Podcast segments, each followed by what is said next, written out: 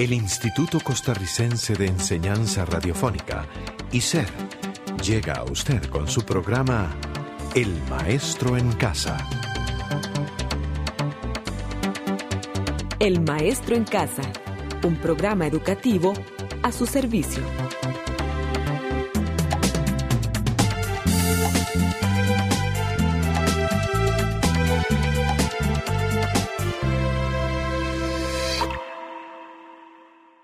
Hello, my radio audience.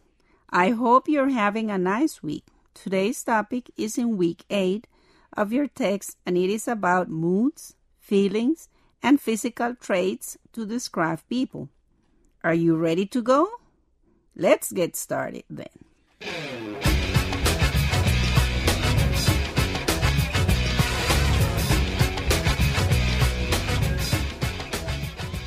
Pay attention to the following poem.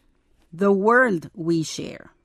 A world lacking perfection, a lifeless world, a dream brimming with sadness, a challengingless world.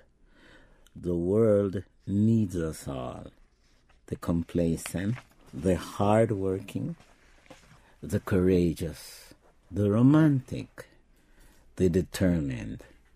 But there are also the aggressive, the greedy, the selfish, the insane. All together in this world we share. What a beautiful yet sorrowful poem, don't you think? However, we heard some important traits different people have. Yes. It mentions the state of being sad, romantic, hardworking, selfish, and courageous. All of them are personality traits. What other personality traits can you say? Well, in your text, they mention outgoing, self confident, charming, nervous, and excited. Do you know the meaning of these words? The only ones are outgoing and charming. Well, an outgoing person is friendly and likes being with and talking to other people.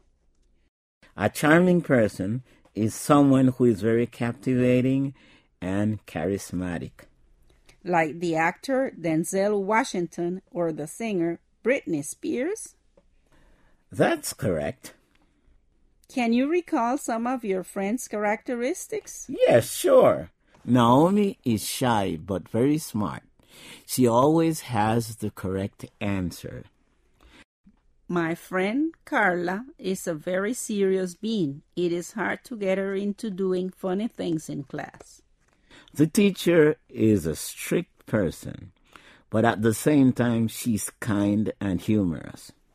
People can also be described by their physical traits. For example, they can be Short, tall, blonde or brunette hair, they can be thin, fat, chubby, or have dark, white, or black complexion.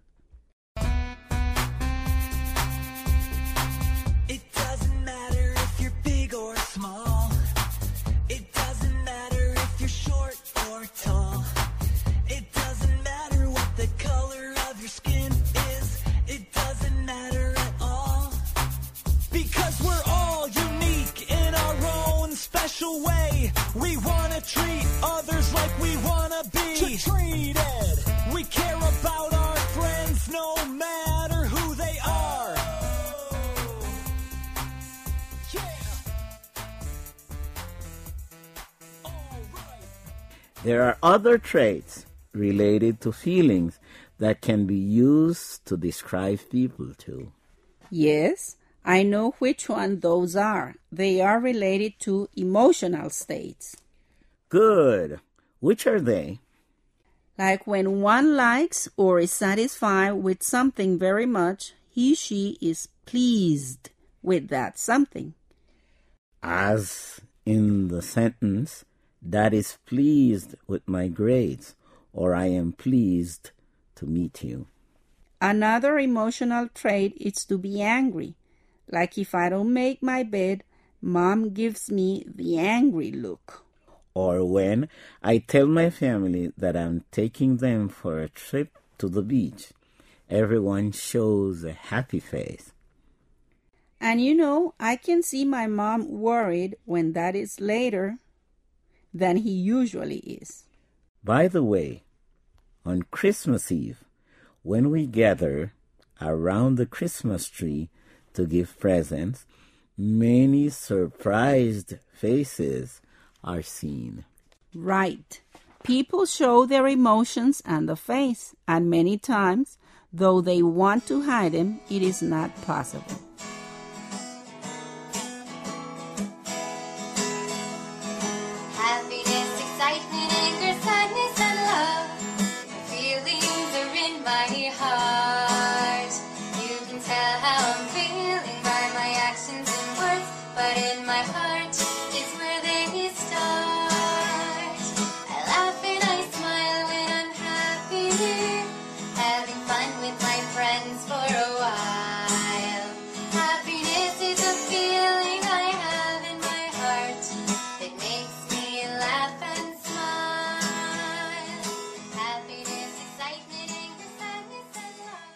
Did you know that people's characteristics can be described based on the zodiac sign they belong to?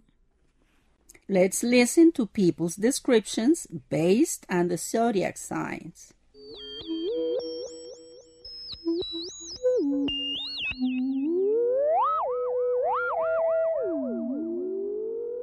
Aries. Those who were born from March the 21st to April the 20th. They are adventurous, self willed, and courageous. They appear to be short tempered individuals, clever and confident, but sometimes they are impatient. Taurus. People covered by this sign were born from April 21st to May 29. These are romantic, warm, trustworthy, and helpful. but they are also possessive, selfish, and greedy. They can make a good company and an excellent friend. Gemini. Those under this sign were born from May the 21st to June 21st. They are versatile and quick witted, spontaneous, intelligent, But they worry too much and may seem superficial in the way they look at life. Cancer. If you belong to this sign, you are a sentimental, a loving, and caring person. You're cautious, protective, imaginative, and artistic, but very moody. Those who were born from June the 22nd through July 22nd are cancers. Leo. From July the 23rd to August 22nd, people who were born under this sign are Generous and open minded, and are also of a dominating nature, egoistic and bossy. they can be very open-handed and true leaders. Virgo. These are analytical, have and directional talents, are absolute purists, intelligent, and good decision makers. They were born from August the 23rd to September 22nd. Libra. Romantic, have a lot of serenity, are balanced in nature. Indecisive, reasonable, thoughtful. Libras were born from September 23rd to October 22nd. Scorpio, Scorpios are passionate individuals with a magnetic personality. they have clarity of thought and of expression. Clever and courageous, On the other hand, they are possessive, jealous, resentful, and obsessive. and they seek to take revenge. They are born from October 23rd to November 21st. Sagittarius. From November 22nd to December 21st. They are intelligent and philosophical, Fun loving nature, excessively optimistic. Careless with a good sense of humor, Capricorn. prudent and practical, Ambitious, vigilant. orthodox and rigid, Perseverance and tolerance are their main qualities. and are generally upfront. Those born from December 22nd to January 19 are Capricorns. Aquarius, They are intelligent, with sense of humor, loyal, and honest friends. independent, Original. but they can also be indifferent and less emotional. Aquarius are born within January the 20th and February 18th. Pisces. Sensitive and sympathetic beings, Kind and helpful. excellent friends, Not very determined or courageous. idealist. Those who were born from February 19th to March 20th are Pisces. What's your zodiac sign? It's Taurus. Yours? It's Capricorn. Are you any similar to the descriptions of your zodiac sign mentioned previously?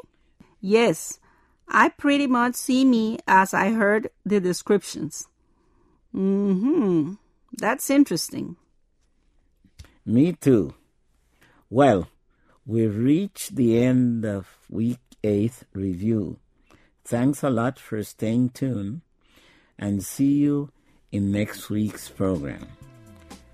Goodbye, everyone. Goodbye.